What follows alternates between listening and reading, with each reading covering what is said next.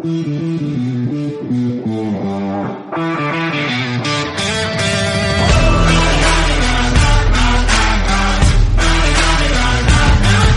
buenas señores de hockey sobre hielo, bienvenidos al podcast de Mundo Hockey. En este hablaré con tanto con Pablo como con Inés sobre el inicio de temporada, cómo los Lightnings y los Maple Leaf han iniciado muy mal, cómo los Oilers y los Canucks están dando la sorpresa en este inicio demostrando un gran nivel y cómo los Bruins y los Capitals eh, más o menos asientan en esas primeras posiciones de la conferencia este y sobre todo mostrando por siendo uno de los mejores equipos de toda la NHL. Por tanto, espero que os guste el programa, que más o menos dura una hora y media, y nos vemos el próximo. Hasta luego.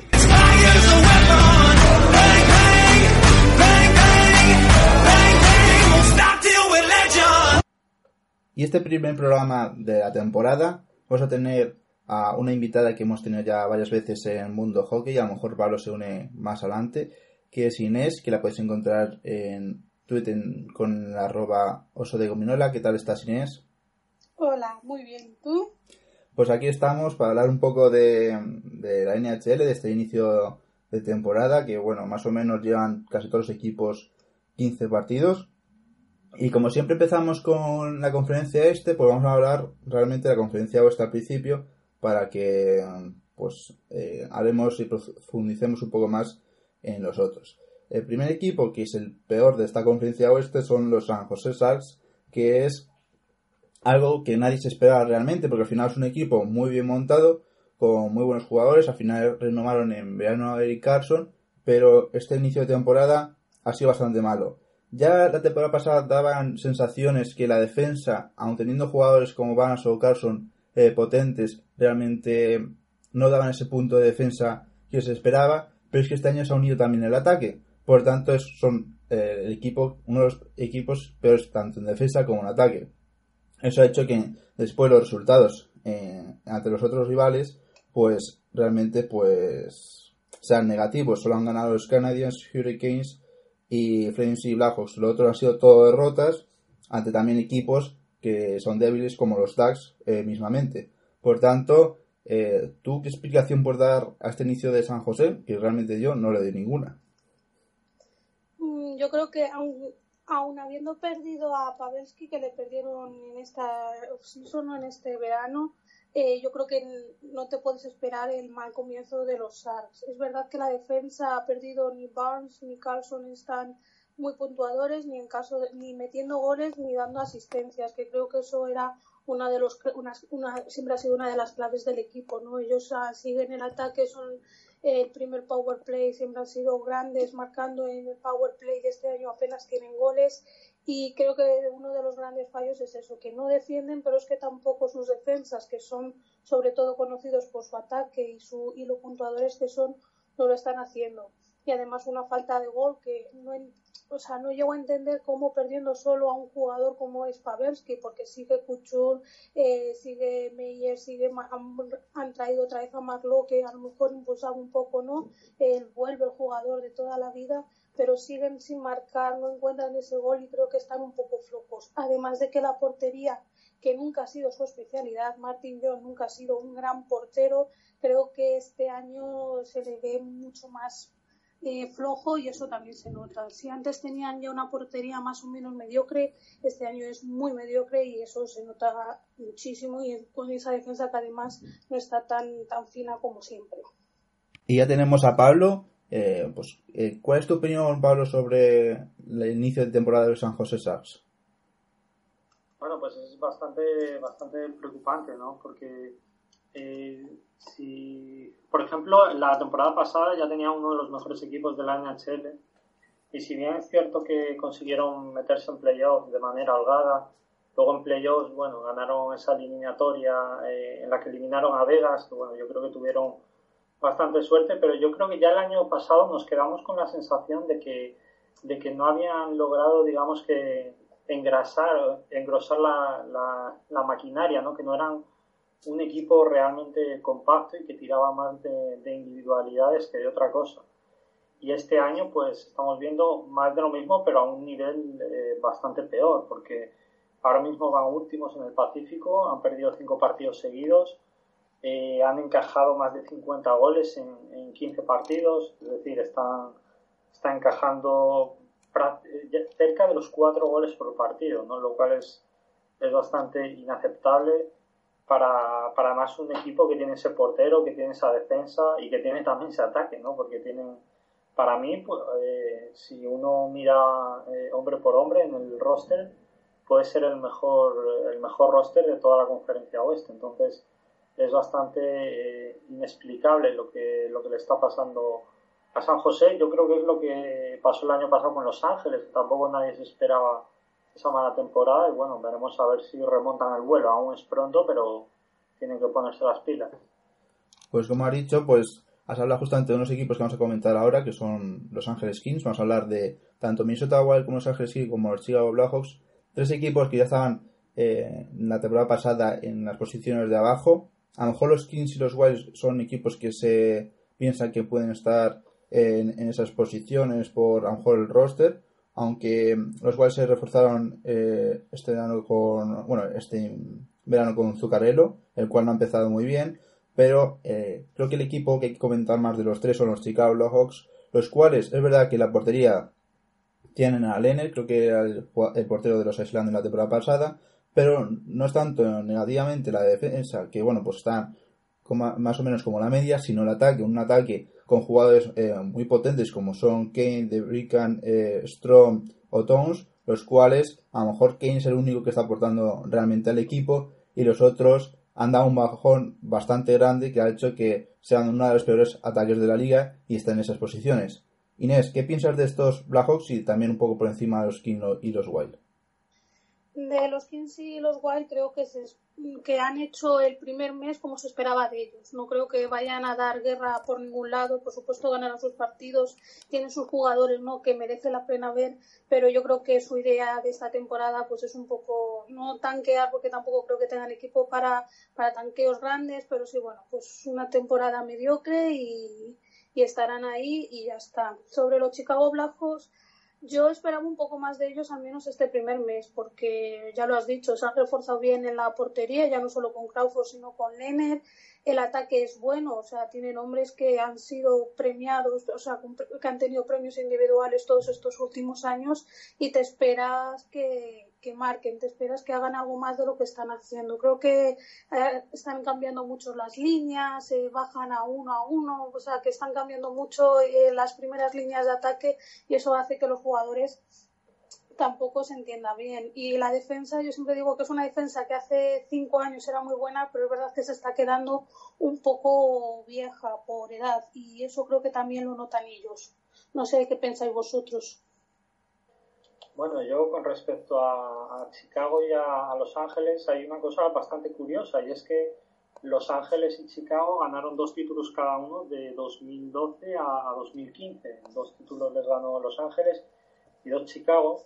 Y ahora son dos equipos que están prácticamente desahuciados cuando eran eh, dos equipos que, como he dicho, ganaron la Stanley Cup cuatro años seguidos entre los dos y el bloque realmente sigue siendo el mismo que estaba antes los jugadores esenciales en Chicago, pues eh, Jonathan Thos, eh, Patrick Kane, eh, o en, Los Ángeles están pues Drew Doughty, Anthony Kopitar, Jeff Carter, y es bastante sorprendente verles así, porque realmente no son equipos que han sufrido grandes cambios y tampoco esos jugadores son tan veteranos como para que se haya vivido este declive. Es más, el año pasado Los Ángeles Kings fichan a Ilya Kovalchuk en verano Ilya Kovalchuk abandonó Rusia eh, para jugar en un contender, eh, para luchar por la Stanley Cup, y él fue a Los Ángeles el año pasado, pensando que obviamente los Kings eran un equipo que iba a luchar por el título.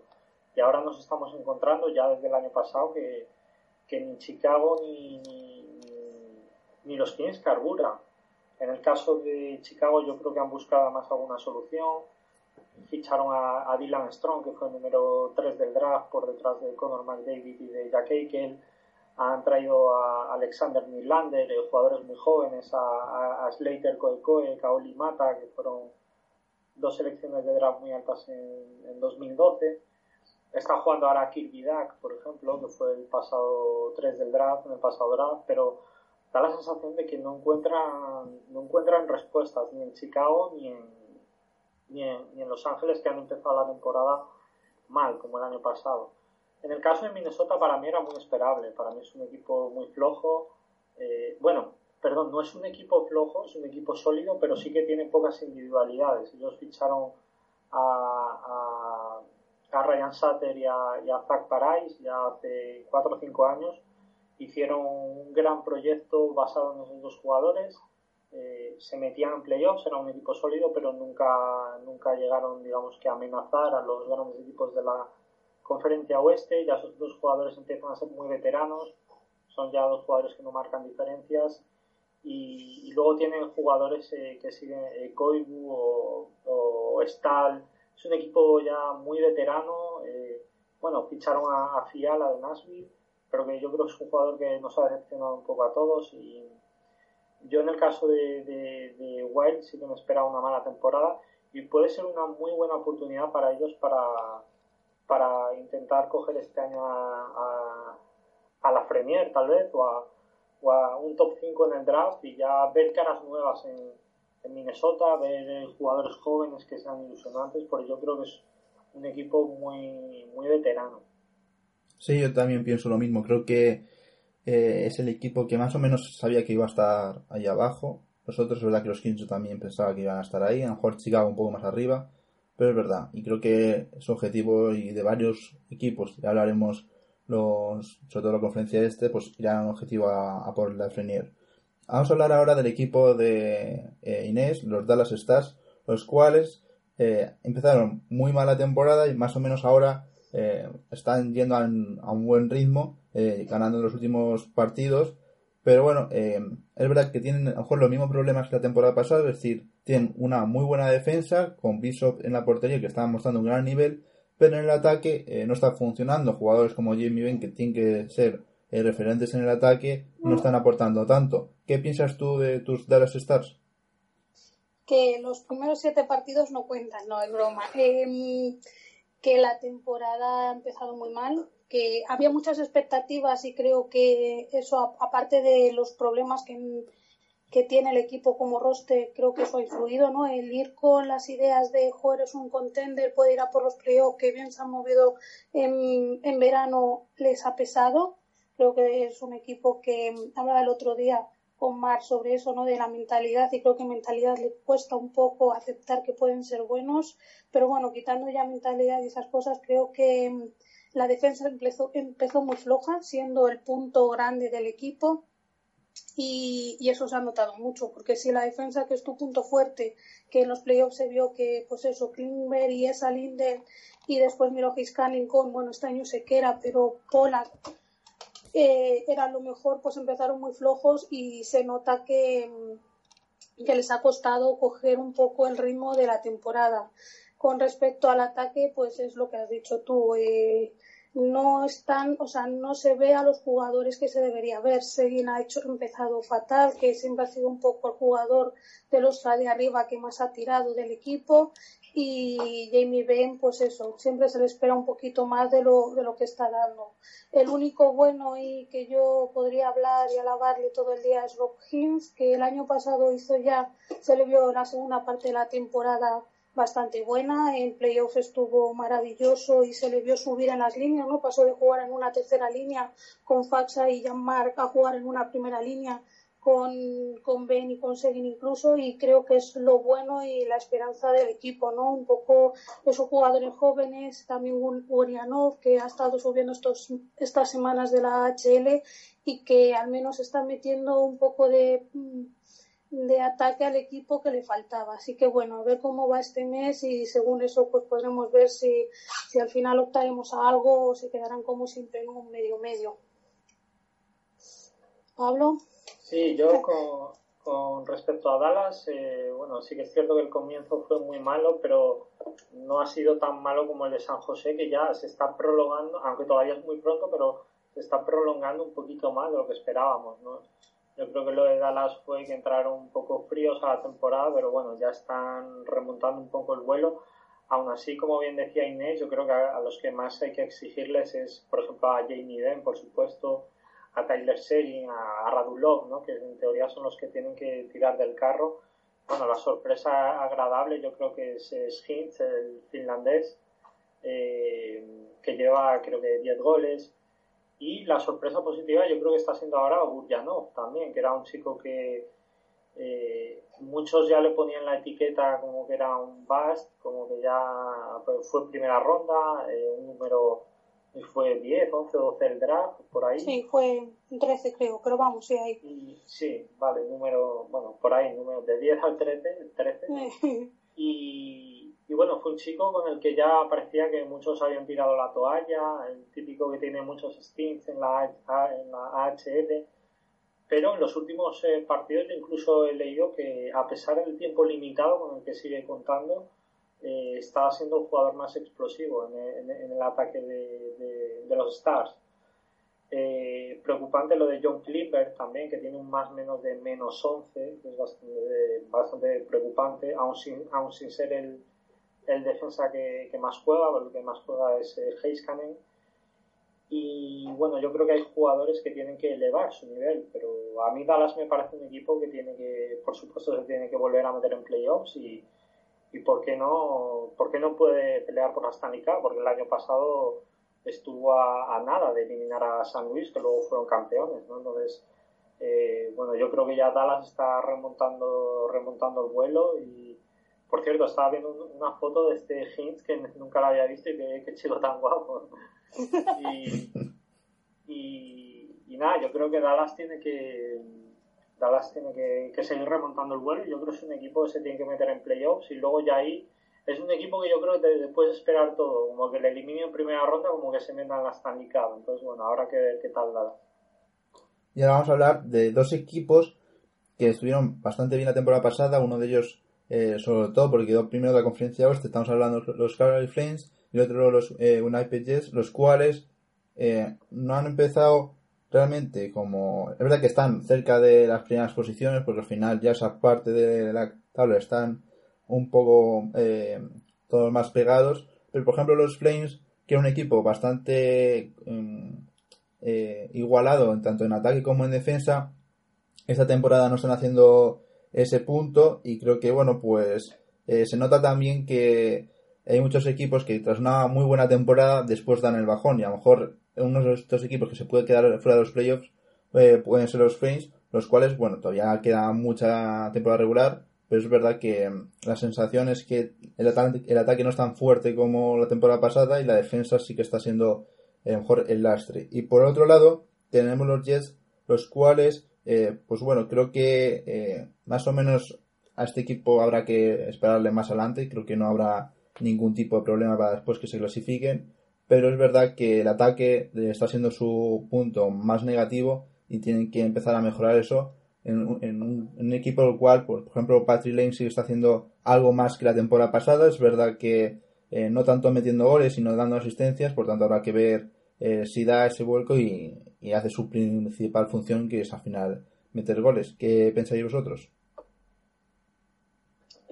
yo en mi caso voy a empezar con los Jets. Em, tal y como han hecho la, la los movimientos de verano con eh, que se fue y bueno, la defensa ahí un poco con pinzas, pensaba que iban a tener mucho peor comienzo de temporada y la verdad es que me ha sorprendido. Son bastante seguros atrás y es verdad que arriba no están tan bien, William está tan Schaefer no se le ve tanto, pero bueno, Laine que que pues eso, que si no iba a firmar, que si se fue a Suiza, que si no sé qué, al final se ha quedado en el equipo y parece que sí que está contribuyendo un poco más de lo, de lo que se esperaba la temporada pasada con respecto a lo que hizo la temporada pasada. Creo que lo mejor que tienen es la portería, ¿no? Creo que lo que les está dando ese, ese apoyo para empezar bien la temporada y al menos pues estar peleando ahí a conseguir un, puesto para los playoffs que yo creo que al final lo conseguirán porque el equipo tiene calidad y además está bastante igualado. Sobre los Flames, eh, yo creo que al final tienen, mm, tienen algo arriba que les hará, si no clasificarse para los playoffs, al menos pelear hasta bien final. Creo que tienen una delantera bastante buena, tienen nombres como Gudro, tienen a Takachu, que tienen a Backlund, tienen a Lindholm. Yo creo que al final van a conseguir marcar esos goles suficientes para, para al menos pelear por, por esos puestos de playoff. Eh, tienen a Milan Lucic, que para mí sigue siendo eh, la sorpresa de que haya equipos que le sigan queriendo con sus cero goles, sus peleas y sus eh, y sus cosas, pero bueno, no sé, a mí me parece que es un equipo más es bastante divertido de ver. Bueno, yo en el caso de, Winnipeg, eh, yo el año pasado noté como cierto bajón con respecto a, la temporada que tuvieron hace, hace dos años, cuando se estuvieron a punto de entrar en la, en la Stanley Cup. Y el año pasado fueron eliminados por San Luis en playoff. Yo personalmente no, no esperaba que San Luis eliminara a Winnipeg. Yo pensaba que iban a ganar la eliminatoria y pensé que Winnipeg era un equipo que, que, iba a ofrecerme más el año pasado de lo que, lo que al final lo hicieron, pese a que se metieron en playoffs y estuvieron ahí en la, en la pelea. Y, veo que este año es una continuidad del año pasado. Sigo viendo un equipo que no, no, es tan dominante como yo pensé que un día iba a ser. Yo pensé que Winnipeg tenía el material para ser lo que son en temporada regular, por ejemplo, unos, eh, igual no unos Tampa Bay Lightning en el, en el este, pero sí algo tipo Toronto, Boston, Washington, esos equipos que tienen tanta regularidad ¿no? en, la, en la conferencia este. Y bueno, veo, que todo sigue siendo un poco lo mismo, pues con, con, con con Patrick Laney, que, que bueno, este año sí que está aportando más puntos, pero ha marcado tres goles en los 15 partidos. Yo creo que Patrick Laney tiene, tiene, que, tiene que marcar mucho más. Y bueno, veo que, que, es todo un poco igual como, como el año pasado en Winnipeg. Y luego con respecto a Calgary, bueno, yo creo que, a ver, lo del año pasado creo que fue un poco un poco sorprendente, ¿no? Que ganaran la eh, ganaran la temporada regular en la conferencia oeste, pero claro, luego se fueron se fueron para casa las primeras de cambio en primera ronda contra contra Colorado, ¿no? Entonces es un equipo del que del que es difícil que nos podemos esperar, es decir, nos esperamos el equipo que ganó la, temporada regular o el que fue eliminado en primera ronda en, playoffs, ¿no? Entonces es un equipo como que tiene, tiene dos caras, ¿no? Y es un equipo con un gran talento ofensivo, uno de los mejores equipos ofensivos de la liga y también tienen, tienen eh, muy, muy, buenos, muy buenos jugadores defensivos pero yo veo la portería y Talbot, Rich, eh, a mí es un dúo que no me ofrece personalmente ninguna, ninguna garantía. Lo que pasa es que, bueno, tienen, tienen una, una muy buena defensa, porque tienen ahí a Giordano, a, a eh, tienen también a, a, a, Brody, a Travis Hammond, ¿no? Entonces tienen, tienen una buena defensa, pero a mí esa portería me parece muy, muy sospechosa temporada regular podrán sobrevivir con ello, pero yo creo que en playoffs esa portería puede les, puede volver a costar una eliminación temprana. Mm, yo pienso igual, creo que el defecto es la portería y creo que si la han mantenido mm, van a tener ese defecto como has dicho solamente los playoffs. Ahora pasamos a los Las Vegas Golden Knights, el cual eh, creo que el gran problema es que no tienen un portero suplente a Fleury eh, porque ya llevan en, esta, en este inicio de temporada ya cuatro porteros probados, además de Fleury, porque suban el hermano de Pekka, eh, que cual está en los Devils. Eh, es verdad que en su primera temporada hizo buenos números, pero a partir de ahí, la segunda el año pasado no, no hizo tan buenos y es el defecto de este equipo.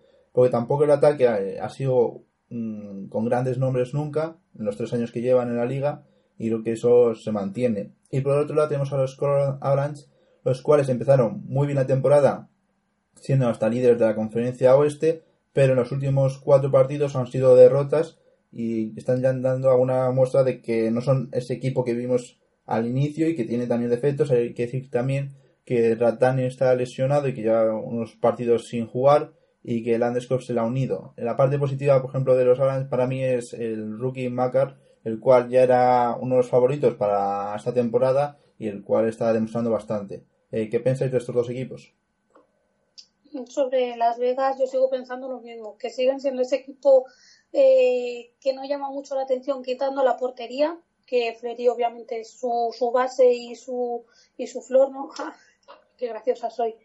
Pero pero el equipo sigue siendo igual, sigue siendo una piña, siguen siendo que la defensa no es la mejor, pero se, pero saben funcionar, el ataque nadie destaca y eso que yo creo que con Stone y Pachoretti el año pasado cuando se cuando hicieron los movimientos les, les ayudó bastante no y siguen siendo un equipo que da guerra y que puede ganarte 6-1 a grandes equipos de sobre todo de cualquier de cualquiera de las dos conferencias.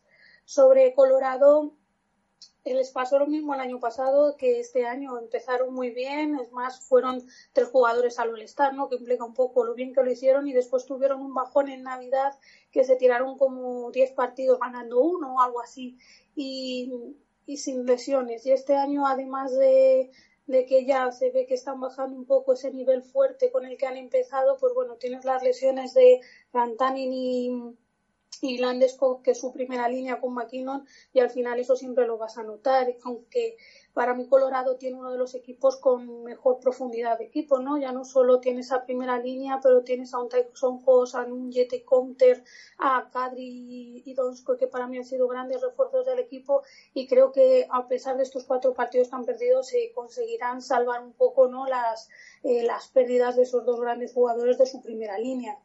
Eh, la portería me ha sorprendido gratamente. Creo que el portero alemán no me esperaba mucho de él, ¿no? Y está bastante bien, está haciendo números y está manteniendo la portería atrás a, cero, bueno, con pocos goles.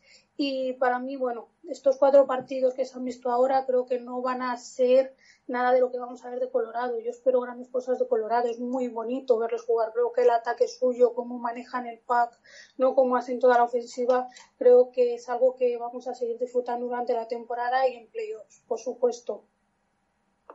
Bueno, yo en el, caso de Vegas, Vegas empezó muy bien la temporada, empezaron ganando cuatro partidos consecutivos de manera muy convincente. A San José le aplastaron un par de partidos y luego es como que eh, ahora están como muy regulares, ¿no? Como que te ganan tres, te pierden cuatro, ganan tres, eh, pierden dos, eh, un poco en modo Philadelphia Players de los últimos años. Pero bueno, yo soy un equipo que por los dos últimos años que me han ofrecido, obviamente el primero que fueron la Stanley Cup y el año pasado que cayeron playoffs contra San José, pero yo creo que fueron muy superiores a San José en esa eliminatoria, tuvieron, tuvieron muy mala suerte eh, pero bueno, yo creo que es un equipo que, que va a estar ahí. Eh, bueno, el año pasado, como decía Inés, con los recuerdos que tuvieron, ¿no? con Pasioretti, con, con Mark Stone, con, con Stastny también.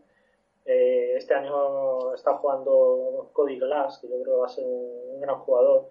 Y bueno, yo creo que finalmente se acabarán metiendo en, en playoffs, pero bueno, tampoco se pueden descuidar, descuidar porque la conferencia oeste es, es muy, muy dura.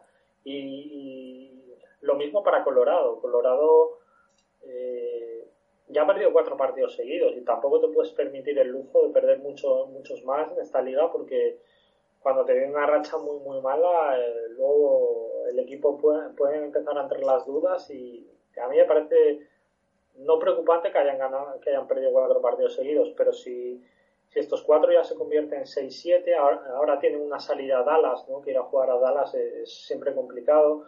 Y si empiezan a caer ya más derrotas consecutivas, ya puede ser una losa muy importante para, para Colorado, que va a depender también en gran parte de ver cuándo vuelve eh, Rantanen. ¿no?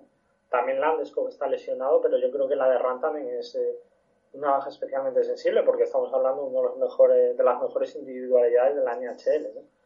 Eh, estábamos viendo como cuando estaban Rantanen y, Landeskog, sobre todo en el caso de, Rantanen, estaban siendo el mejor equipo de la liga prácticamente en el comienzo de la temporada. Entonces, eh, la baja de Rantanen está siendo brutal para Colorado, como lo sería para cualquier equipo. ¿no?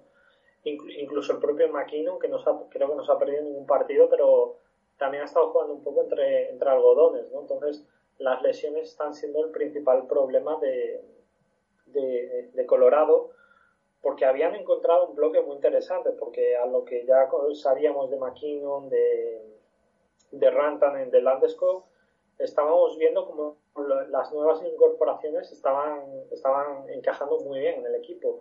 Burakowski estaba, está, está jugando bien, eh, Kadri está también a un buen nivel, eh, Noskoy también está a un, buen nivel.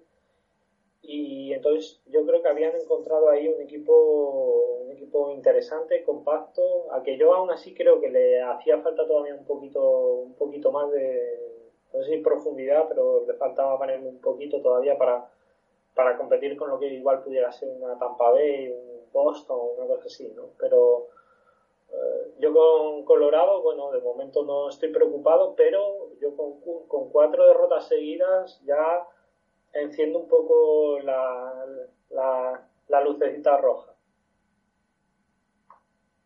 Sí, yo pienso lo mismo. Y vamos a pasar a dos equipos que justamente eh, se parecen mucho. Uno de ellos ya hablábamos de que podía dar la sorpresa esta temporada, que son los Arizona Coyotes. Y el otro equipo que vamos a hablar son los Ducks.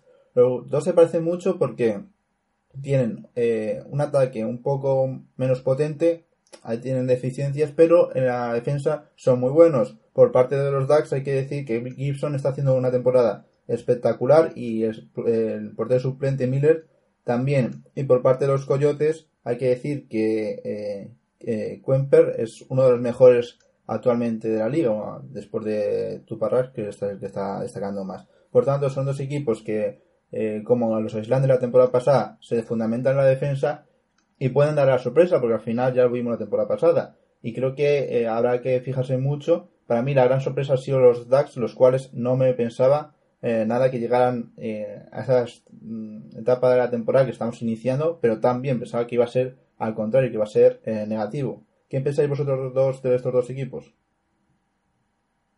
Em, estoy de acuerdo con los DAX. A mí también me ha sorprendido. Me esperaba un equipo mucho más flojo Creo que en parte, ya lo has dicho, creo que las actuaciones de Gibson, que ha mantenido 2-1, 1-0, muchas veces eh, le da ese aporte ¿no? que a lo mejor el año pasado no tenía o que no estaba tan fino y además es que Miller también lo está haciendo muy bien. Entonces tienes una dupla en la portería que, que, que va a hacer que todo el equipo salga con una mentalidad pues mucho más tranquila que si tienes un portero más flojo.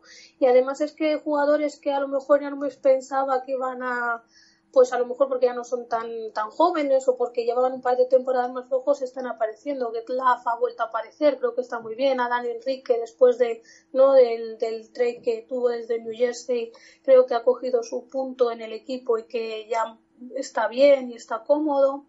La verdad es que es un equipo que me sorprende, que no me esperaba tanto y que lo está haciendo muy bien. Sigue con esa sobriedad que tiene la defensa, ¿no? Bastante sobrios, de un juego físico y es una sorpresa y sobre todo eso, ligado a, lo bien que lo están haciendo los porteros. Y sobre Arizona, siempre, para mí siempre era la posible sorpresa y creo que este año a lo mejor puede ser, ¿no? Es un equipo que se ha movido mucho, que ha conseguido este verano a, Phil Kessel, que aún creo que lleva 9, 10 puntos. Eh, no creo que esté haciendo su temporada más brillante, pero bueno, tenerle siempre ayuda al equipo y, y que en general está bastante bien que Arizona ha encontrado su juego, que no es un juego muy, muy vistoso, pero que sigue sabe manejar el pack. Eh, tienen a, a Grafner, que en los all ¿no? los goles con, con, un jugador menos es brutal, sabe manejar los unos contra unos como nadie y que poco a poco, pues eso, están cogiendo confianza y que pueden ser una gran sorpresa y que no nos debería sorprender verles en playoffs si, si las cosas siguen así. Sí, yo en el caso de en el caso de Anaheim, bueno, yo, yo creía que era el fin de una era, ¿no? De, de Corey Perry, de, de Ryan Getzlaff, ¿no? Un equipo que llegó a dominar en, temporada regular, bueno, llegaron a ganar un título hace unos 10 años, bueno, unos 10, 15 años. Eh, de hecho, eh, Getzlaff estaba en ese equipo que ganó, no sé si fue en 2006, 2007 o por ahí, y Getzlaff ya estaba en ese equipo y todavía hoy en día sigue. Eh, yo creo, pensé que era el fin de una era, pero bueno, están sabiendo competir. Eh, es un equipo, la verdad, que bastante veterano, pero bueno, están tirando de, de Adam Ruiz, de, de, Silverberg, pero bueno, son jugadores que están en sus 30 años, todavía no son especialmente veteranos. Y bueno, luego sí que tienen algún joven interesante, son por supuesto eh, Lindholm, eh, Raquel también, los, suecos, un equipo muy, muy sueco, los, los Anaheim Ducks y bueno, están sobreviviendo. Yo pensé que iban, al igual que vosotros, yo esperaba que iban a hacer una mala temporada, pero bueno, también están, están sobreviviendo gracias a la portería, ¿no? yo creo que, que tienen, no sé si es el mejor portero de la liga, porque también está ahí Vasilevsky, pero bueno, yo creo que por talento natural, John Gibson para mí es eh, top 3, top 5 en los porteros de la liga y eso se nota. Ryan Miller es un veterano, pero bueno, también ha sido un gran portero en su día y bueno, todavía se sigue conservando ese talento, ¿no? Entonces, con esa portería, esos jugadores que, que, bueno, ninguno de ellos ya es una estrella ni va a ser una estrella, eh, no tienen ninguna estrella, eh, salvo John Gibson en portería, pero están compitiendo y bueno, igual te rasca una séptima o una octava plaza y se meten en playoffs.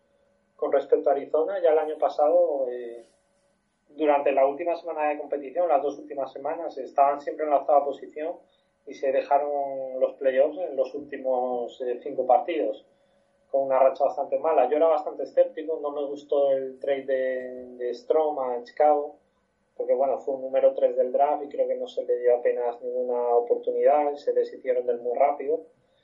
Pero bueno, eh, Nick Smarts, que es un jugador que, que un retorno, bueno, fue una operación con varios jugadores, pero principalmente esos dos, está dando un muy buen rendimiento. También era escéptico con Phil no me gustaba mandar a Galchenyuk.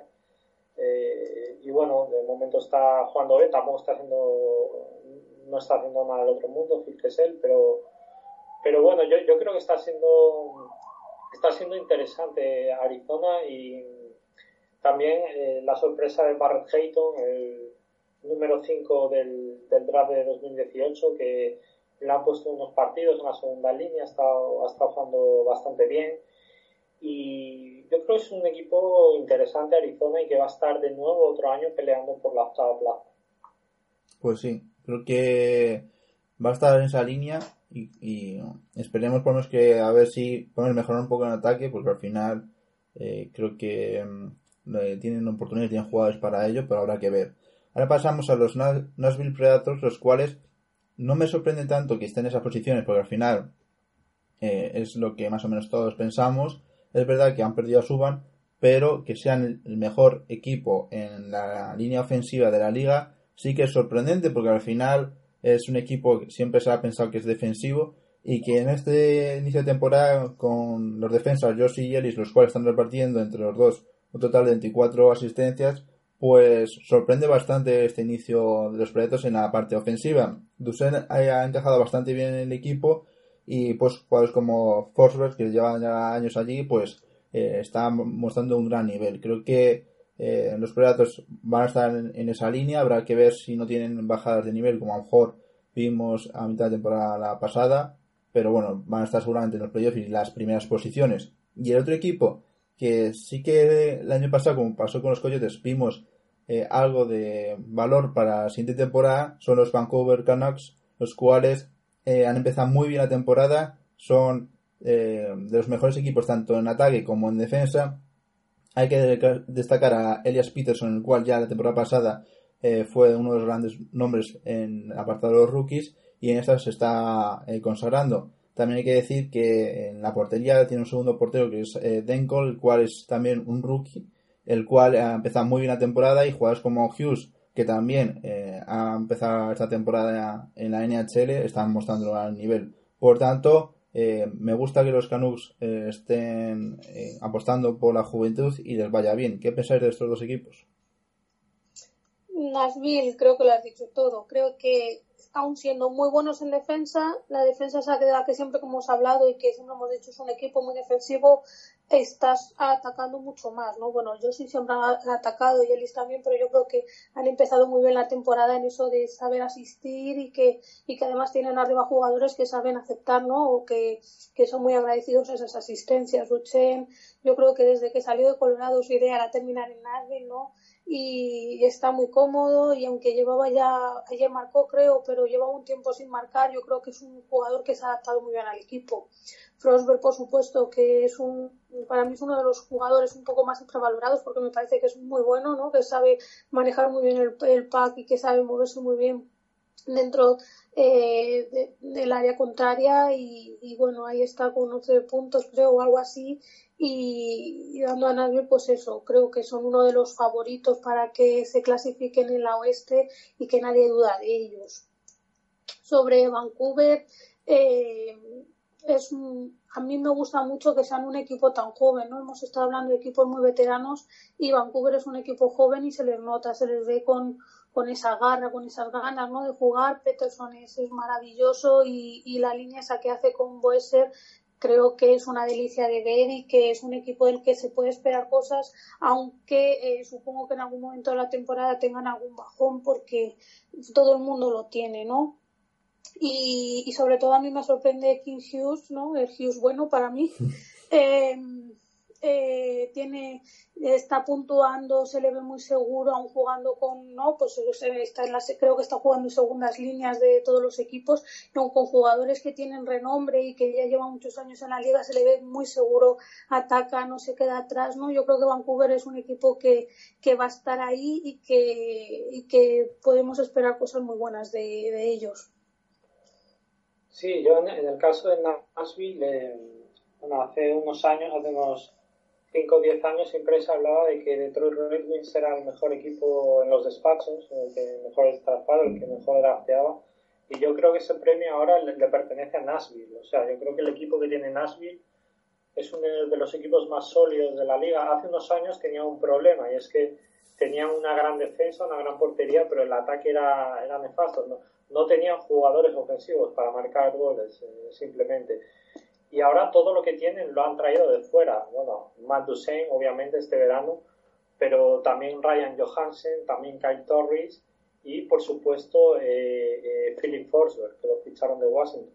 Todos esos jugadores son, son fichajes que ellos hicieron, o bueno, o contrataciones en la agencia libre, pero todas han sido un grandísimo acierto por ejemplo, a Ryan Johansen le traspasaron por Seth Jones. Seth Jones era una grandísima pieza defensiva y aún así le sacrificaron porque necesitaban talento arriba y bueno, Johansen es un, es un excelente talento ofensivo. Entonces, yo creo que la gerencia de, de, Nashville a mí me deja eh, maravillado. Yo creo que ha hecho las cosas muy bien y vemos que como eh, los dos principales anotadores ahora mismo de Nashville son dos defensas, Roman Josie y, Ryan Ellis. Entonces, eh, para mí el trabajo de Nashville, tanto drafteando como traspasando, como contratando una agencia libre, es espectacular. Para mí es una es la mejor gerencia de la NHL, la de la de la de Nashville Predators. Eh, pese incluso al traspaso de, de Pique y Subban, que yo creo que más o menos eh, regalaron, pero eh, yo creo que han hecho las cosas eh, muy, muy bien los, los Nashville Predators. Y bueno, Vancouver Canucks se acabó la era de, de los CDI. Pensábamos que iba a durar mucho más años la sequía, pero han, han, hecho, han encontrado muchísimo talento de repente bueno, yo creo que ellos tuvieron algunos fallos en el draft hace cuatro o cinco años, algunas primeras rondas que luego no, no, dieron un gran resultado. Pero bueno, ahora Elias Peterson yo creo que fue el gran acierto del draft de 2018. Yo creo que fueron los grandes ganadores eligiendo a Elias Peterson. Eh, para mí ya uno de los mejores jugadores de la, de la NHL. Eh, a Brock también fue un grandísimo acierto, es un gran goleador.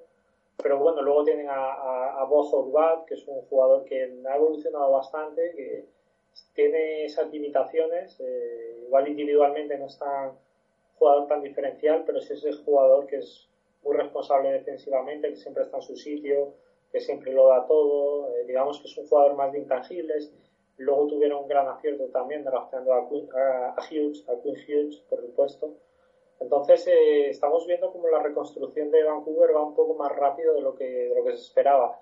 Yo creo que les falta algún jugador más, más, veterano, pero, pero bueno, eso puede llegar en el, en el, futuro y, y, bueno, una sorpresa agradable la de Vancouver.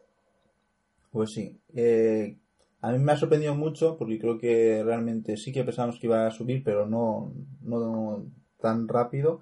Y nos quedan dos equipos en la conferencia oeste. Por un lado los campeones, los San Luis Blues, los cuales, bueno, pues mostrando esa tónica final de temporada, pero la siguen manteniendo poco a poco, eh, con jugadores como Willington en la portería, que no le quedan muy bien a Inés, y pues en ataque a eh, O'Reilly o Perón, que están haciendo una, una, buena temporada. Aún así, tienen que mejorar un poco en los dos aspectos porque están en como en mitad de nada y aún así son el segundo mejor equipo. Y ahora vamos a hablar de un equipo que realmente yo no sé cómo pueden estar ahí, que son los Edmonton Oilers, los cuales realmente al inicio de temporada si tenemos que apostar porque puedan estar en, estas alturas entre las 3, 4 primeras posiciones, nadie lo pensaría, porque al final venían de una temporada eh, muy mala en el aspecto defensivo y ofensivo, en el sentido de que no tenían acompañantes de Mike David y de, y de eh, y esta temporada lo curioso es que en esa defensa y en la portería están haciendo bastante bien y son uno de los mejores defensas de la liga porque Smith está haciendo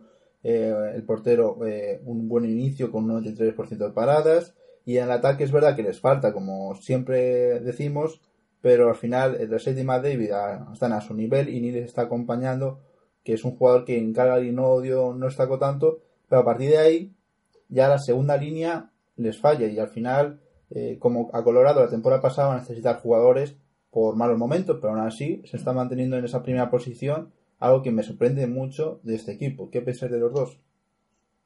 Em, yo de los Blues poco puedo decir, ¿no? Que sigan la tónica que terminaron. Siguen con esa mentalidad ganadora, siguen, incluso, fíjate que Tarasenko le han tenido que operar y va a estar fuera de, vamos, no va a poder jugar en varios meses. Eh, nadie piensa que no lo van a hacer bien. Son un grupo, son tan piña, todas las líneas colaboran, todas las líneas son muy defensivas, ¿no? Su cuarta línea defiende más que la primera línea de defensa. Creo que mientras sigan con esa, con esa mentalidad y con esa idea de juego, pues van a seguir siendo buenos sin ser un, un equipo que, que visualmente llame mucho la atención. ¿no? Riley sigue en su línea, no sigue marcando mucho, sigue siendo ahí delante de la portería contraria, pues está para marcar todo lo que puede y la defensa de San Luis pues sigue siendo lo mismo que a finales del año pasado, ¿no? Aparte de la portería, ¿no? Que poco hablaré, pero bueno, sigue haciendo buenos números y parece que no fue solo un momento ahí de llegar en mitad de la temporada y salvar al equipo de Minington. Sobre los Oilers, eh, para mí creo que su momento se debe a Draisaitl y a Matt. Me da igual cómo jueguen en la portería, me da igual cómo esté la defensa, obviamente no, pero bueno, creo que mientras ellos sigan siendo, eh, están por un nivel por encima de casi el resto de la liga, ahora mismo creo que pocos jugadores que están a su nivel pues van a seguir siendo los primeros porque es que verles jugar es que pasan por encima de todos, ¿no? Y creo que ese es el, el gran acierto de Edmonton teniendo a Matt David y a Isatel, pero pero hasta qué punto van a tirar ellos del equipo. Están jugando, creo que hasta 30, bueno, no llegan a los 30 minutos, pero están jugando por partidos 25 minutos. ¿Hasta cuándo van a poder jugar eso si quieres llegar a playoffs, no? Entonces, yo creo que habrá un momento en el que, que desacelerarán porque ellos no, van a poder dar, más, pero mientras estén ellos es que son maravillosos, es que verles es una delicia. Esa es una idea de los sueles, que ellos bien, el resto pasable. Sí, yo en el caso de San Luis, bueno, como dice Inés, tampoco queda añadir mucho, siguen en la línea en la que, en la que lo dejaron el año pasado. Eh, hay que ver la, lesión de Tarasenko porque se, va a notar van a ser muchos, eh, muchos, muchos meses de baja. Pero bueno, ya vimos incluso en, en las playoffs del año pasado, tampoco, tampoco Tarasenko estuvo a un grandísimo nivel y, y, San Luis se tiró bien del carro sin, sin estar él. Entonces, o sea, sin estar no, porque estaba, pero tampoco estaba a gran nivel. Entonces, yo creo que la baja de Tarasenko, a pesar de que Tarasenko es el mejor jugador de San Luis, es una baja que se puede llevar, que tampoco te va, te va a, tirar toda la temporada, ¿no? No es como si en el montón se lesionara Mike David o Darasaitis que entonces se acaba todo, ¿no?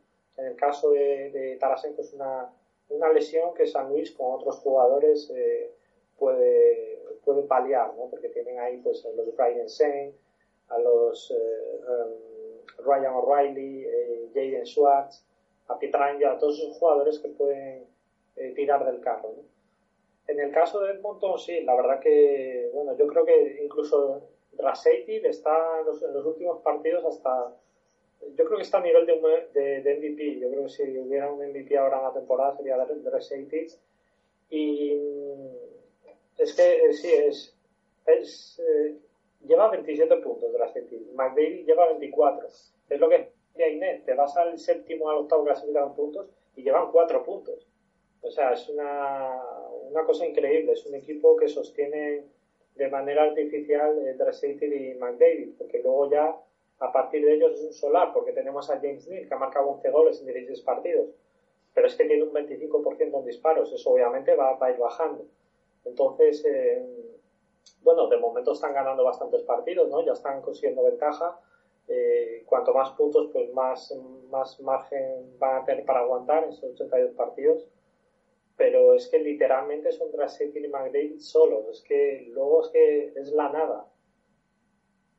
Ya, eso es verdad. Creo que realmente les falta algo más de línea y eh, si no lo consigue va a haber ya creo que hay partidos donde Madrid ya ni puntúa porque el cansancio que les va a traer con 50 60 partidos van a estar muy cansados y el equipo ahí va a dar bajón y como hemos dicho en la conferencia eh, oeste como tengas una mala racha se va a notar y más a estos Oilers ya pasando a la conferencia este y dando vamos a decir cinco equipos seguidos un poco porque así hacemos un poco más rápido el programa vamos a hablar de cinco equipos, añadimos también a los eh, Blue Jackets, eh, los cuales eh, cuatro de ellos sí que estaban en las posiciones abajo la temporada pasada. Hablamos de los, por un lado, los Red Wings y los Senators, los cuales creo que su inicio de temporada, por ejemplo, Sotoro, los Senators era lo esperado, que iban a estar en ese nivel. Los Red Wings es verdad que empezaron con a una victoria al principio, muy al principio, pero después se lleva una racha negativa totalmente que les hace estar allá abajo y no creo que vayan a salir mucho de esa posición. Y después tenemos dos equipos de Nueva York, que son los Rangers y los Devils, los cuales eh, tenían em, un hype muy grande con la llegada de Caco, eh, Capo Caco y Panarin a, los Rangers y por parte de los Devils a Suban y, a Hughes. Pero al final, eh, ninguna de las dos parejas a ese nivel. A lo mejor solo Panarin por parte de, em, de los Rangers, el cual pues eh, está haciendo más o menos una buena temporada, pero tanto Capo Caco como Hughes, que eran eh, dos jugadores que se decía que iban a tener un impacto inmediato, pues le está costando un poco a cada uno, un poco más a Caco, eh, aunque al final en estas últimas semanas está ya mostrando algo más, pero no sé, se le esperaba ya una cosa en el momento y al final es algo normal que les cueste. Por parte de los Devils hay que decir que Hisia no está haciendo una buena temporada y creo que es la clave en ese sentido. Y la defensa por parte de los Devils, que eh, lidera por Suban, pues tampoco está siendo lo que se pensaba ser. Y por parte de los Blue Jackets, es verdad que han tenido bastantes derrotas en esta inicio de temporada, algo que se esperaba, pero después, bueno, tiene a Dubois o Atkinson, que no están eh, tampoco mal del todo, pero al final es un equipo que poco a poco va a ir abajo porque realmente no tiene grandes figuras y en la portería pues realmente no hay porteros de seguros. ¿Qué pensáis de estos equipos?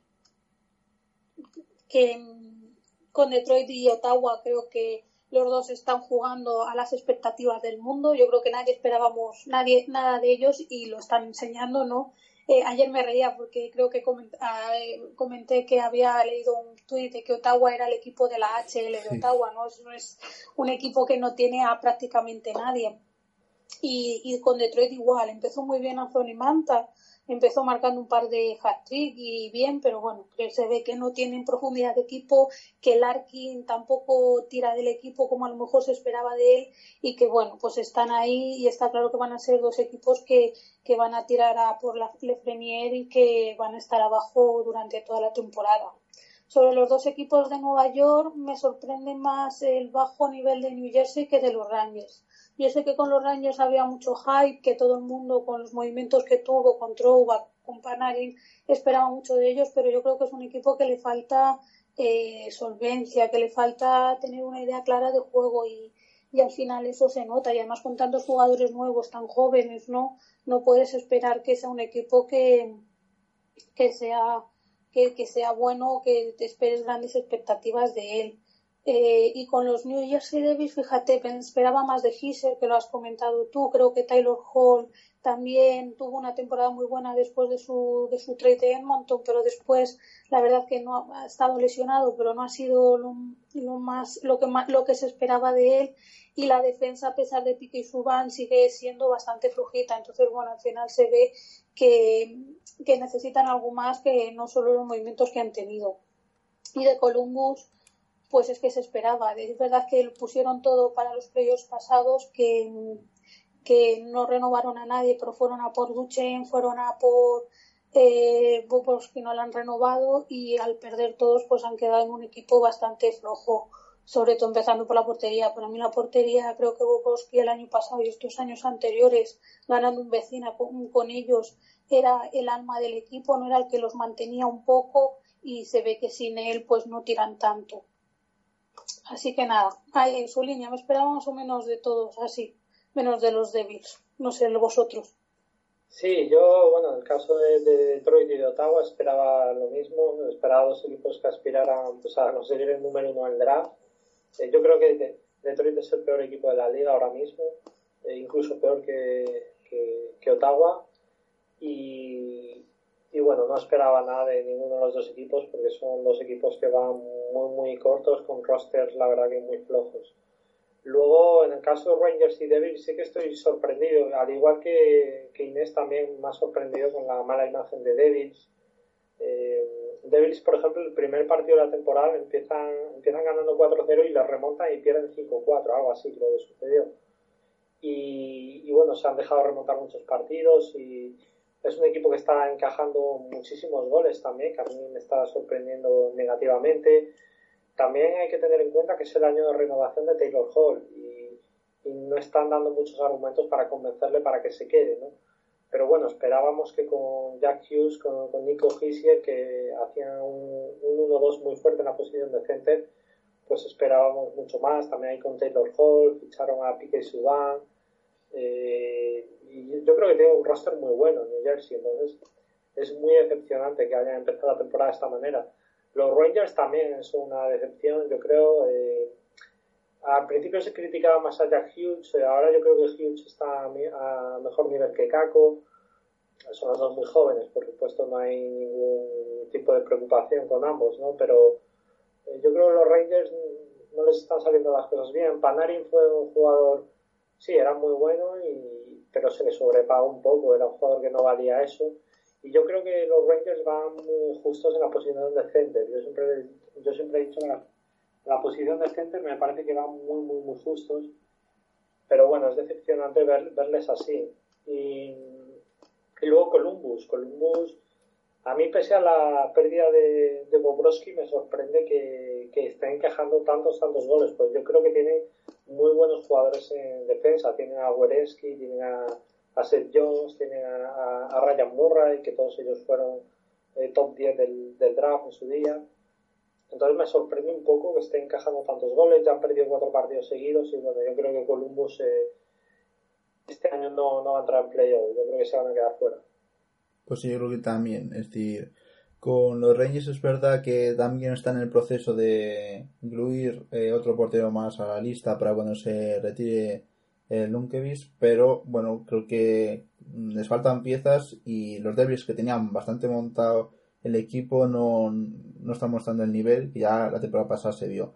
Vamos a pasar a cuatro equipos, justamente dos por un lado que son los Canadiens y los Flyers, los cuales, bueno, pues están en tierra del momento de nadie, pues con sus cosas. Los Canadiens es verdad que en ataque eh, son uno de los mejores equipos en la liga, pero eh, al final eh, más o menos se van a mantener ahí, van a ser a lo mejor unos equipos pues para luchar por las posiciones de wildcard.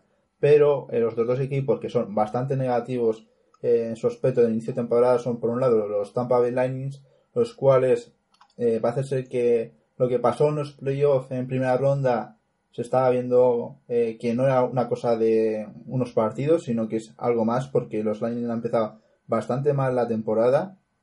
Hay que, hay que decir que en defensa son uno de los peores equipos de la liga eh, Hedman se lesionó y no todavía no hay fecha para su vuelta.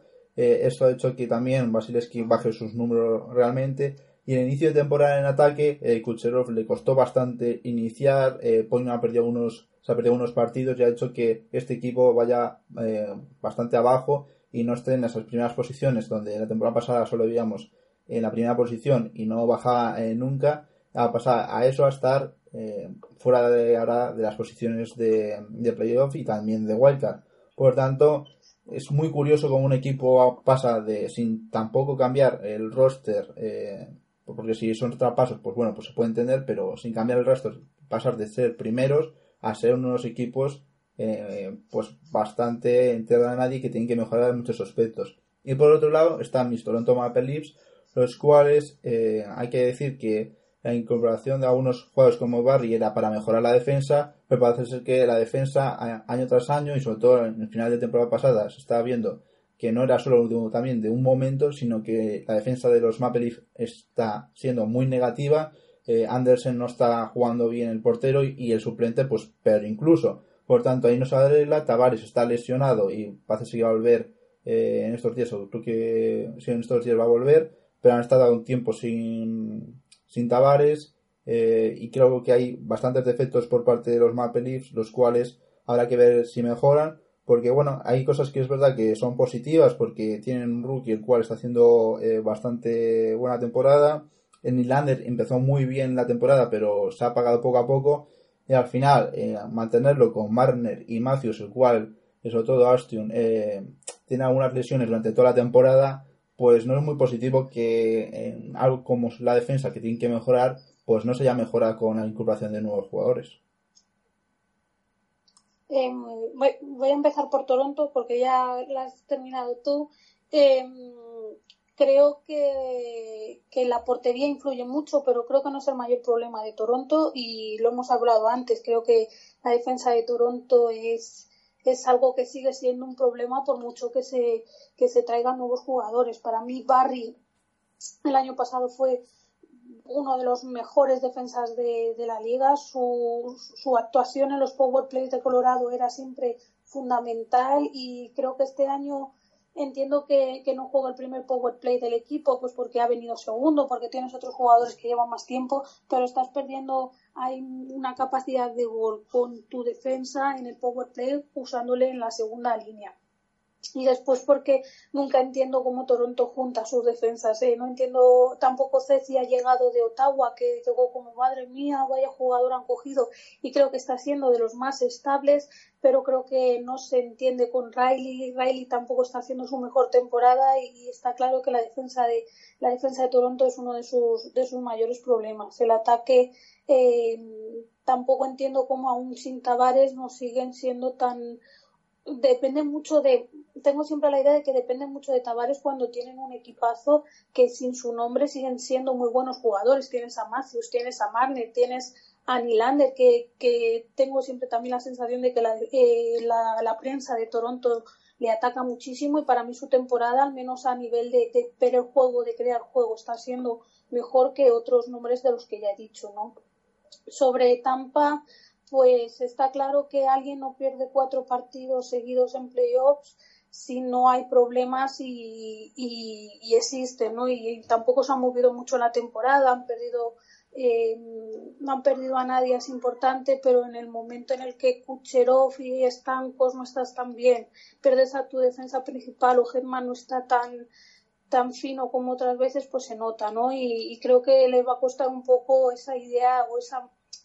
Eh, les va a costar decir, bueno, ya no somos los mejores, ya no vamos a aplastar a todos, a ver cómo conseguimos un puesto de playoffs y a lo mejor en playoffs eh, jugamos mejor que otros años que íbamos tan, tan, tan creídos, ¿no? Con tanto poder. Así que, bueno, habrá que ver eh, como sigue la temporada, para mí siguen siendo un equipo que tiene las piezas suficientes, ¿no? Tú lees los nombres de Tampa y aunque la defensa a lo mejor es un poco más floja, sigue teniendo las piezas individuales para, para ser un equipo que va a seguir siendo bueno y, dando que hablar.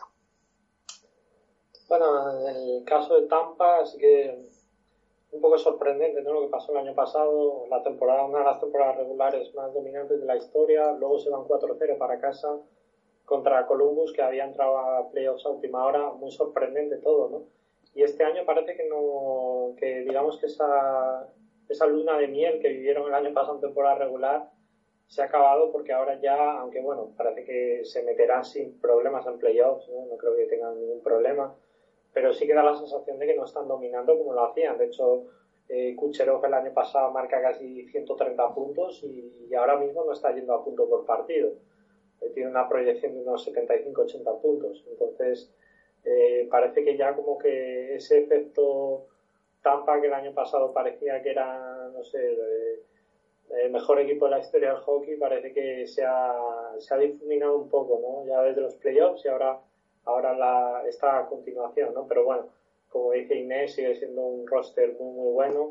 También eh, que fue cortado en New York, parece que está, lo está haciendo bien en, en Tampa. Entonces, bueno, yo creo que es un equipo que no va a tener ningún, ningún problema. Luego, eh, hablamos de Toronto. Eh, sí, Toronto es un equipo que marca mucho y que encaja mucho. Parece que esa es la tónica en los últimos años y que no cambia a pesar de que de los refuerzos en defensa, Jake Massing eh, hace en el límite de traspasos de la temporada pasada, trajeron a Massing de Los Ángeles, un hombre que tiene experiencia ganando Stanley Cups, ficharon a Tyson Barry de Colorado, pero bueno, da la sensación de que no encuentran con la tecla a nivel, a nivel defensivo.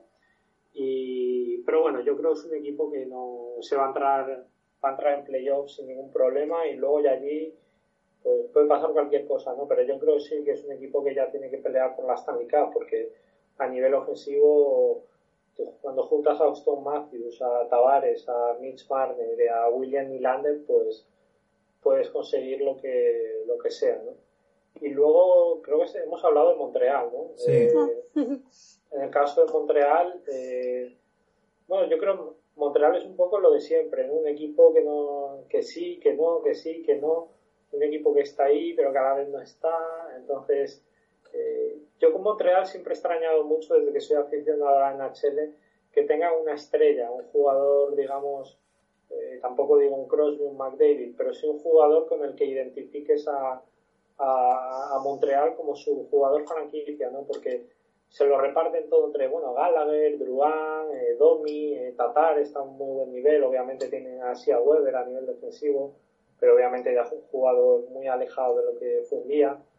Eh, ha empezado mal eh, Kotkaniemi, que era un jugador del que se esperaba mucho, yo creo, esta temporada.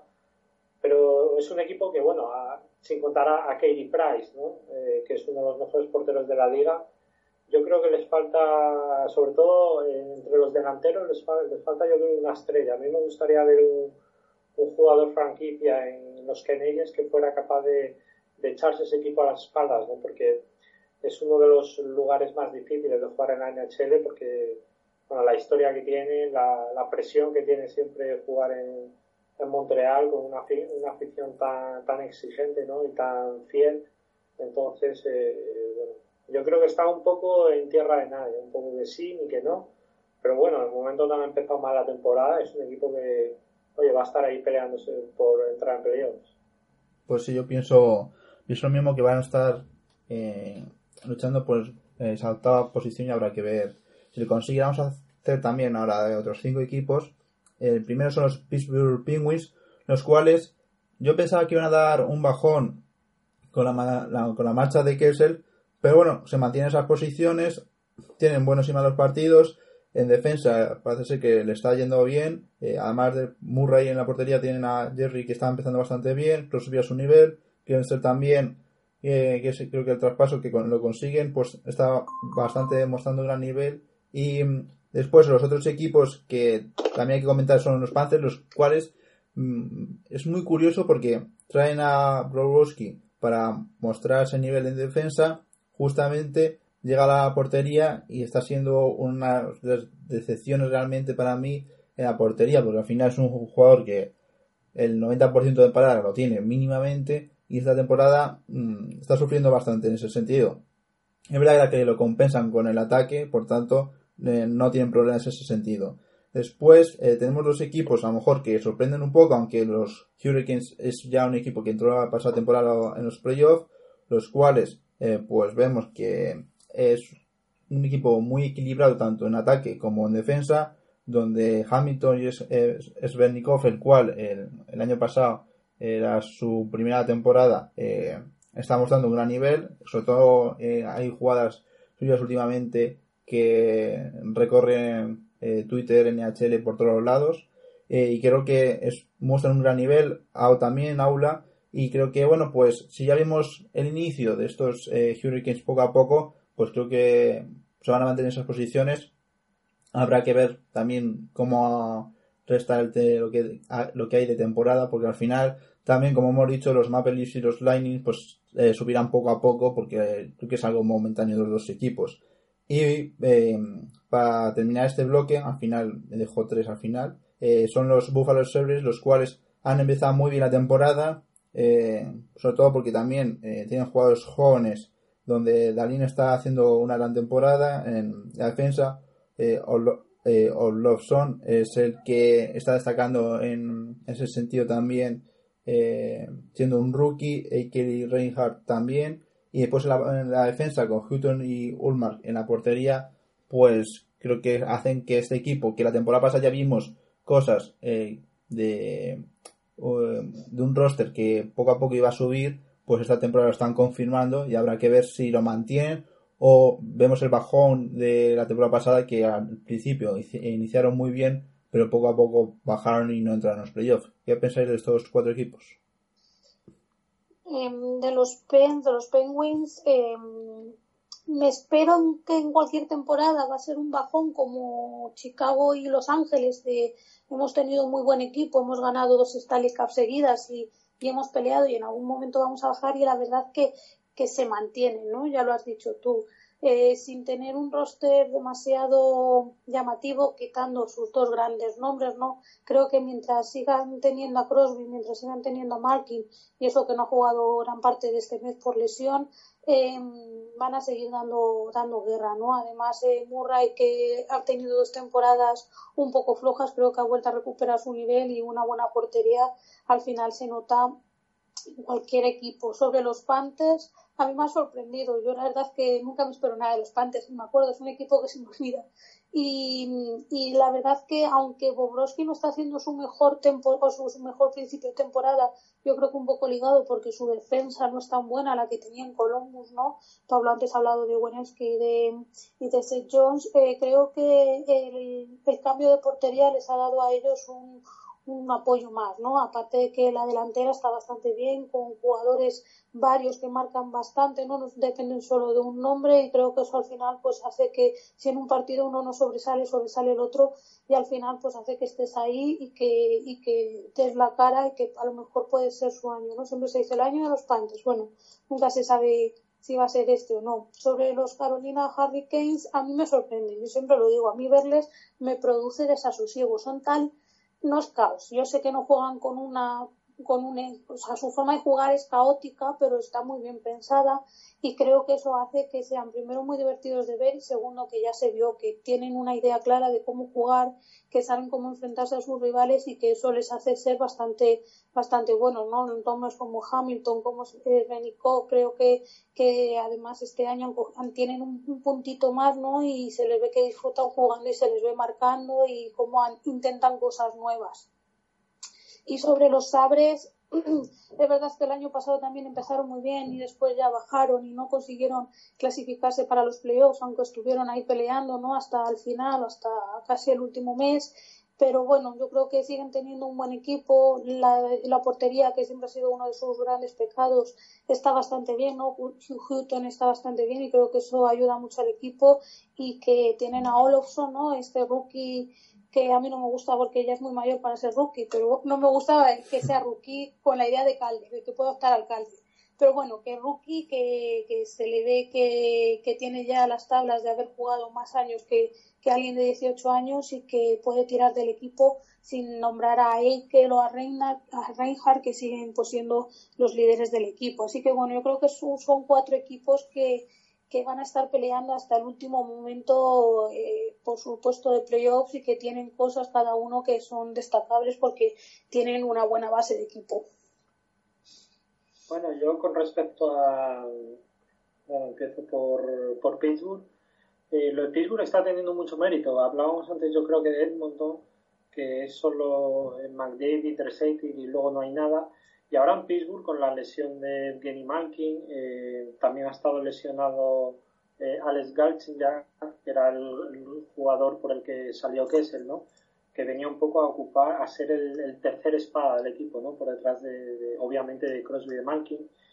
Y bueno, yo eh, estos días, el otro día, hace un par de semanas, estaba viendo la aplicación de mis marcadores, veía un poco las, las líneas de Pittsburgh y bueno, quitabas a Crosby a dos tres más y era un equipo de, de, era un filial de los Pittsburgh Penguins, era un equipo un roster horrible. Entonces yo creo que Crosby ahí está tirando está tirando de, de, gala, ¿no? De galones, de ser el, tal vez ahora es McDavid, ¿no? Pero igual luego de McDavid yo creo que es el, el center generacional de la NHL y está tirando un poco de eso para, para rescatar a Pittsburgh, porque a mí lo de Pittsburgh sin Malkin, sin Galchenyuk, o sea, es un equipo que son, hay muchos jugadores que ves el nombre y ni siquiera les conoces, de quiénes son estos jugadores. Eh, entonces yo creo que tiene, tiene mérito lo de Pittsburgh, eh, pero bueno, van a estar ahí, o sea, llevan 17 puntos en 15 partidos, 8 victorias, 6 derrotas, están ahí, pero bueno, tampoco está haciendo ninguna, ninguna maravilla Pittsburgh. Eh, obviamente por todas las lesiones que tienen etcétera, pero para mí tiene bastante mérito lo que está haciendo Pittsburgh, porque para mí es un equipo que de verdad es muy, muy, muy flojo. Quitas a Crosby y eso ahora mismo es un auténtico solar Luego eh, Carolina, sí, Carolina ha empezado bien la temporada, eh, al igual que Arizona, eh, que no me gustó en principio el tren de el trade de Dylan Strong, tampoco me gustó el que hizo Carolina enviando a Elias Lindholm y a Noah Hamilton a, a Calgary a cambio de, de, Hamilton, de Darwin Hamilton pero por ahora les está saliendo bastante bien. Yo creo el traspaso, el año pasado se metieron en playoffs, llegaron a finales de conferencia, han empezado bien la temporada, ahora está siendo el máximo anotador del equipo, sí que es un jugador que de vez en cuando comete errores defensivos de bulto y que tiene cierta desidia a veces cuando en defensa, pero pero bueno, yo creo que tiene méritos. Estamos viendo una gran versión de, de que, que el año pasado pensamos que Ovechkin le mató cuando eh, cuando le dio un puñetazo y, se, se, perdió prácticamente luego toda la serie de, de playoffs, ¿no? Eh, Terabainen, que está también a un, a un gran nivel, ¿no? Yo creo que es un jugador del que nunca se habla, Terabainen, pero está consiguiendo ser lo que ya se esperaba cuando fue primera ronda por Chicago. Y bueno, Sebastián Ajo, que ha empezado un poco más calmado la temporada. Jordan Starr, que yo creo que debería de, de ofrecer bastante más de, lo que está haciendo, pero bueno, Carolina está ahí y parece un equipo que poco a poco se está estableciendo. El año pasado entraron en playoffs, eran el equipo de la liga que más tiempo llevaba sin entrar en playoffs. Entraron el año pasado y ahora parece que este año van a estar en vías de ser un equipo que va, que va a volver a entrar a, a, playoffs si nada, si nada raro pasa. Luego Florida, pues yo estoy contento con Florida porque el, principal problema que tenía Florida los últimos años es que empezaba muy mal la temporada y se descolgaban ya desde el principio y luego remontaban el vuelo ya al final cuando ya era bastante complicado, tenían un mes de, de, marzo siempre muy bueno, pero ya, ya era tarde. Entonces Florida yo creo que por fin está, aunque sigue siendo un equipo con los, con los mismos malos hábitos, es un poco un equipo, digamos que salvando las distancias tipo Toronto. Tiene muy buen ataque, pero también encaja muchísimos goles, entonces es un equipo un poco caótico, ¿no? Eh, como pueda ser eh, Flyers, que creo que no hemos hablado de Flyers. Y, bueno, Florida, pues eh, digamos que por fin este año ha empezado bien, porque los otros años se descolgaban a principio de temporada y ya era muy grande luego tener eh, remontando, ¿no? Parece que Bobrovsky no ha pegado muy bien, aunque el otro día hizo, dejó la portería cero ante Detroit, eso sí. Y bueno, yo creo que tiene un equipo con mucho talento en ataque como para que los últimos años se quedaran fuera siempre de playoffs. Con Jonathan Hubbard, con, Barkov, ahora también con Mike Hoffman, con Dadonov. Yo creo que es un equipo que tiene mucho material.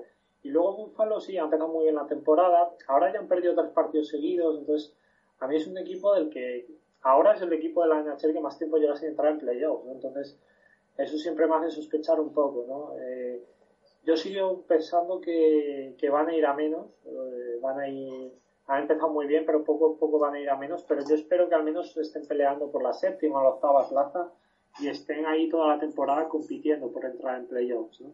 No lo daría ahora por sentado, pese a que están con, con 20 puntos en 15 partidos, 9 nueve victorias, cuatro derrotas, lo cual está bastante bien. Pero uh, con Búfalo tengo ahí siempre mi, mi, mi, distancia. Y ahora nos faltan ya los últimos tres equipos de la conferencia este y así terminamos.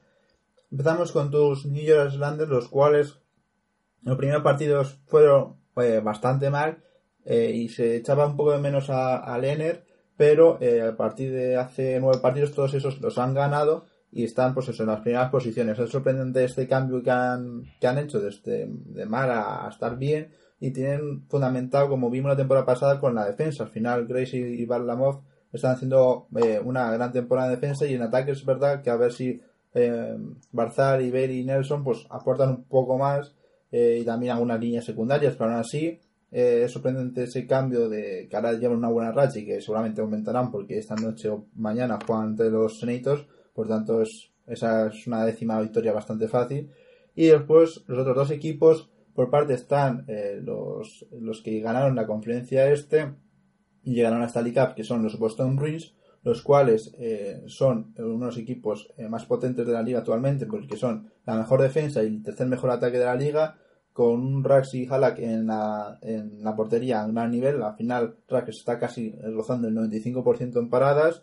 Y después, eh, Pastrak, eh, Manchal y Belgrano están a un gran nivel. Tanto los dos primeros eh, promediando dos puntos por partido. Y después en las líneas eh, secundarias y todo ello están haciendo un gran papel. Por tanto, los Bruins no son como los Tampa Bay ni, los de, ni los de Toronto que anda ese bajón, sino que es un equipo que se mantiene y a lo mejor al principio de temporada siempre le costaba un poco arrancar y estaban a lo mejor en octava, novena posición, pues está, este año, desde el primer momento, están mostrando un gran nivel. Y terminamos con los Washington Capitals, los cuales también me han sorprendido porque, bueno, pues la temporada pasada también, pues al haber ganado la Stanley Cup, pues se dejaron ir al principio un poco, aunque siempre terminan eh, muy bien, eh, pero esta temporada pues han empezado desde el primer momento bastante bien, a lo mejor Holby en la portería es a lo mejor algo que tienen que mejorar un poco, pero después en el ataque Carson, Obeski, eh, Osi están haciendo un gran papel y creo que bueno es, lo normal. Al final eh, Obi está con 11 goles eh, tras menos de uno, unos 15 partidos, por tanto casi un gol por partido, que es algo impresionante, por tanto es algo muy curioso y para mí sobre todo es lo de Carson, que no, no me pensaba que eh, estuviera a tan gran nivel en este inicio de temporada. ¿Qué pensáis de estos tres equipos? Sobre, lo, perdón, sobre los islandes, y aquí Pablo hablará más que yo, la verdad es que hace poco, ¿no? Me, me, vamos, leí, de, llevan 11 partidos sin, sin perder y me sorprendió porque recordaba eso, ese comienzo de temporada, ¿no? Un poco más, más lento, en el que no marcaban tanto, en el que veías que no se entendía mucho, que la portería fallaba, es verdad que habían perdido a Liner y es verdad que ahora en estos últimos partidos se les ve con, con ese equipo estable, ¿no? Con que se afianza primero en la defensa y ya después en el ataque que se vio el año pasado en los playoffs. Eh, creo que Marzal está tirando ¿no? Siempre desde que se fue Tavares, un poco como que Barzal tiene que llevar eh, la fuerza que tenía Tavares y creo que lo está haciendo bastante bien y la verdad es que los islandes es un equipo que, que a mí me sorprende siempre o, últimamente, vamos, porque nunca voy a esperar demasiado de ellos y sin tener un roster demasiado eh, amplio, creo que, que cumplen bastante bien y además creo que la portería está bastante igualada entre Barlamov y, y, y Grace. Entonces, bueno, bien. Eh, sobre Boston, poco que decir de Boston. Creo que van un poco con la chapa esa de que el año, vamos, con el, con el peso es encima de que el año pasado perdieron la final y que este año van a por todas. Con un mismo equipo, que son muy, además un muy grupo, que eso también se nota y que tienes a una primera línea que, que para mí ahora mismo es la mejor de la liga. Que creo que Pasternak está en un punto eh, de, de, jugar que es una pasada verle. O sea, creo que es Matt David, Drysatelli y para mí después está eh, Pasternak siendo su juego distinto, no no siendo tan visible, pero creo que a nivel efectivo te marca y eso es lo que quieres. Y los Capitals, eh, es verdad que siempre empiezan muy flojos, o por lo menos yo tengo la sensación de que en los últimos años, incluso su año de que ganaron la Stanley Cup, empezaron bastante flojos y este año yo creo que como el mundo se olvida de ellos, están aún mejor, ¿no? Juegan, Ovechkin sigue siendo el rey en su obizón, ¿no? Y creo que eso jamás deja, vamos, lo dejaremos de ver, pero todavía quedan años y que, y que además tienen a Carson, que está puntuando, que para mí el año pasado ya debería haberse hablado un poco más de él en respecto al Norris, porque para mí es es uno de los mejores defensas ahora mismo en la liga, sin ser tan y este año me lo quitan, y pero sin marcar tanto, o sea, sin dar tantas asistencias, defiende muy bien y creo que, que es una de las claves del equipo este año, pero también lo ha sido años pasados. La portería es verdad que Holby no ha empezado en su mejor momento, pero bueno, Holby siempre tiene esa tendencia a empezar bastante flojo y después mejorar. Entonces, bueno, estamos a comienzos de temporada y estoy segura que en un par de, meses veremos a mejor Holby que, que, es imposible marcarle. Sí, la verdad que mm, bueno, el tema de los, de los New York Islanders, por supuesto, eh, sigue la tónica de la temporada pasada, ¿no? Donde eh, bueno, el año pasado hubo un gran dúo en portería con Robin Lehner y con Thomas Gray. De hecho, Lehner ganó el vecino al mejor portero. Y, este año sigue igual, sigue donde, donde lo dejaron la, temporada pasada. Entonces, aparte del nivel de los porteros como tal, da la sensación de que, de que los porteros están muy beneficiados por el, por el juego de los, de los New York Islanders. ¿no? Da la sensación de que más de que la individualidad es ya el, el sistema o el, colectivo que se ha, que se ha formado, ¿no? que, ha logrado, que ha logrado formar eh, que la verdad que ganó la Stanley Cup con Washington y ahora está consiguiendo esto en los Islanders con un equipo a priori muy limitado. ¿no? Entonces estamos hablando de, un genio de, de, los banquillos. ¿no? Además, el verano de los Islanders fue decepcionante porque le ofrecieron incluso más dinero a Panarin del que le ofrecieron los Rangers, no se le consiguieron llevar. Y para salvar un poco los muebles eh, le renovaron a Anders Lee que parecía que estaba fuera. Pero bueno Anders Lee no es un jugador tampoco que ilusione mucho entonces la verdad que lo de, los Islanders es realmente milagroso porque uno del roster y no, no entiende cómo, cómo estén consiguiendo esto esto que están logrando no yo creo que Barsal incluso pese, a que bueno está en 11 puntos en tres partidos que no está en punto por partido pero eh, uno cuando le ve jugar sabe que es un jugador muy diferente a cualquier otro que tienen los Islanders, ¿no? Eh, entonces, bueno, la verdad que estas nueve victorias consecutivas, que pueden ser diez porque se juega contra Ottawa, eh, puede ser la verdad que, que, bastante, bastante espectacular. Aunque quiero recordar que el año pasado Buffalo ganó diez partidos seguidos y luego enseguida se desinflaron y luego ni siquiera pelearon por entrar en playoff. Entonces, esto quiere decir también que todavía es muy, muy, muy pronto para cualquier equipo de la, de la NHL, tanto los que van muy bien como los que van muy mal. Luego Boston, yo creo que, bueno, Boston un poco hay que comentar, ¿no? Porque yo creo que es una maquinaria ya muy engrasada, un equipo muy sólido, con esa maravillosa línea con Bergeron, con Pasternak y con, y con Marchand, para mí la mejor de la liga. Y nada, es un equipo que yo creo que va, va a mantener esta línea toda la temporada, ¿no? Yo creo que es algo que no nos sorprende a nadie, es algo que esperábamos todos. ¿no? Entonces, eh, no creo que merezca más comentario. Y luego los Capitals un poco más de lo mismo. Hombre, a mí me sorprende la cantidad de goles que están marcando. Han marcado 64 goles. O sea, yo no recuerdo un equipo tan que estuviera marcando tantos goles. Yo no sé cuántos llevaba Tampa el año pasado a estas alturas, pero llevar 64 goles me parece una auténtica barbaridad. Por ejemplo, estos días ha habido algún partido que han marcado 6 o 5 goles y Ovechkin no ha marcado ninguno en los últimos, en los últimos dos. Pero, por ejemplo, Brana ha marcado un hat trick el otro día en su carrera. Entonces es un equipo que, que está a, toda mecha Washington. Entonces yo creo que Washington y Boston ahora mismo están siendo con diferencia los dos mejores equipos de la conferencia oeste y casi que diría de la, de la liga. Sí, yo pienso, pienso igual. Creo que sobre todo que son muy sólidos en las dos partes de, del campo al final, tanto en ataque como en defensa son de los mejores de, la liga. Con esto cerramos ya el podcast de Mundo Hockey, que al final estamos, hemos hecho un podcast, creo que el más largo que, que hemos tenido en el programa, que ha sido al final una hora y media. Por tanto, gracias a ti, Inés, por estar una vez más aquí y bienvenida cuando quieras. Gracias por invitarme. Y a ti, Pablo, también por darnos eh, tanto, sobre todo tanta amplitud de plantilla que te sabes eh, mucho y te manejas también hablando de NHL. Bueno, pues nada, muchas gracias, un placer hablar contigo y con Inés y nada, hasta la próxima. Somehow I think you've forgotten all the things I do for you. At this point you leave me with no options, gotta pursue on something new. Sick of all your lame excuses, how come you don't pull your weight? Think it's time I throw you the